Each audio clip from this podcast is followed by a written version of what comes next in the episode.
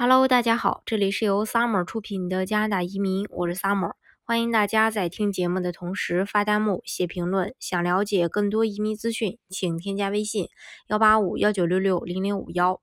或关注微信公众号“老移民 Summer”，关注国内外最专业的移民交流平台，一起交流移民路上遇到的各种疑难问题，让移民无后顾之忧。新冠疫情给加拿大带来了一个全面的影响，政府部门的工作同样也是一样的。对于新准移民来说，影响最大的恐怕就是，呃，要数入籍和永居申请的速度。很多针对个人的服务都全面的停滞，但是，呃，有这个好消息了，从九月二十一日起，加拿大移民部的个人服务将逐步的恢复。实际上，不可用的移民服务将从九月二十一日开始，呃，恢复。呃，加拿大移民难民和公民服务部 （IRCC） 正在测试在冠状病毒大流行期间提供现场服务的新协议和程序。当然，这些新恢复的服务包括公民身份服务。温哥华世博园将会重新开放，以供特定群体的申请人进行公民知识测试和公民入籍听证会。RRCC 将通过电子邮件的方式安排预约。第二，永居服务，IRCC 办事处将重新开放，在安大略省和蒙特利尔提供永居呃审核的相关服务。RCC 将通过电子邮件与申请枫叶卡或进行永居面试的候选人进行预约。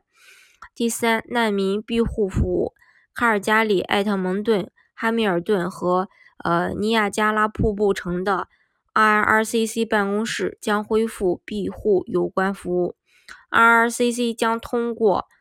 加拿大邮政快递安排预约、收集文件以及生物指纹采集预约。如果试运行顺利，移民部将在温哥华、蒙特利尔开设办事处，提供庇护服务。根据移民局的信息提示，啊，IRCC 将提供文件的状态、候选人在加拿大的位置和其他因素与客户联系预约。选择因素主要取决于客户的申请日期。需要特别注意的是，IRCC 仅针对有预约的申请人提供面对面的服务，普通人千万不要 walk in。移民部呃还将开始预约进行生物指纹采集，在加拿大等待进行生物。识别的永久居民申请人将在接下来的几个月内接到加拿大移民部的电话。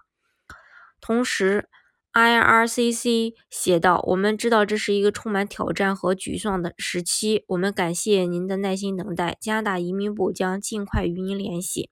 他们还警告说，等待生物特征识别的永久居留申请人，除非被要求预约，否则不应该去加拿大服务中心。联系人信息已更改或有代表的申请人，可以在 IRCC 网络表单上更新其详细的信息。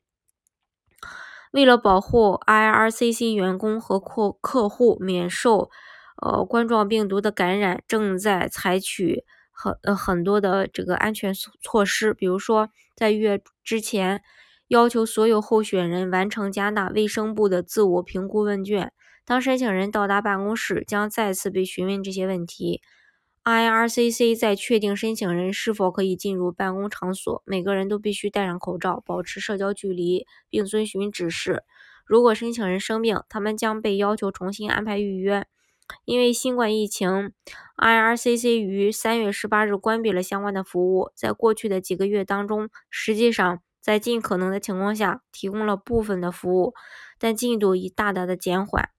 其实不管怎么来说吧，这个对大家呃都是一个好消息。移民的进度将在后面的时间里也会大大的加快，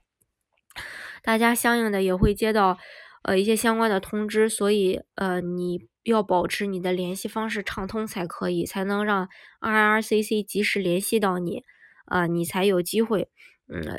去到这个办公场所去进行下一步的这个相关移民的一些呃流程的推进。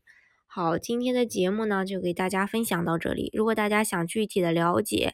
加拿大的移民政策的话，欢迎大家添加我的微信幺八五幺九六六零零五幺，或关注微信公众号“老移民 summer”，关注国内外最专业的移民交流平台，一起交流移民路上遇到的各种疑难问题，让移民无后顾之忧。